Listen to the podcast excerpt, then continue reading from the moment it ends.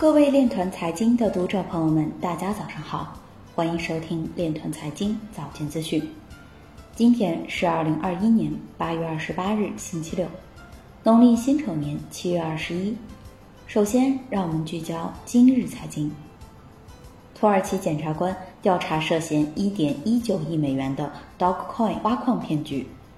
古巴承认并监管加密货币。广州税务推出区块链加股权转让，提升智能征管。成都市成华区表示，加快打造区块链产业高地。稳定币总发行量突破八百一十亿美元，创历史新高。以太坊投资产品在八月取得大幅增长。浦东发布河马先生产业基地将运用区块链技术。布鲁塞尔一家酒吧宣布接受加密货币作为支付方式。印度央行行长表示，印度可能在十二月开始测试数字卢比。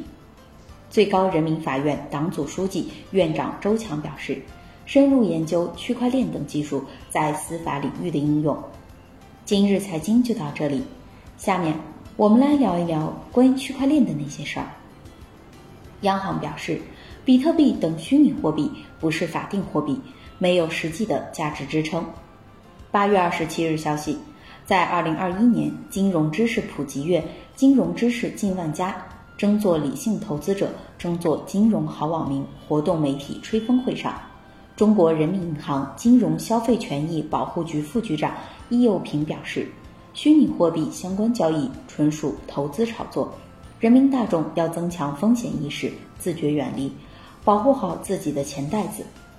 在此次媒体吹风会上，易有平介绍说，针对虚拟货币交易操作可能出现的反弹势头，央行在今年会同有关部门在检测境外交易所和境内交易商、封堵打击交易网站、APP 和企业渠道，加强政策宣传等方面开展积极的应对工作。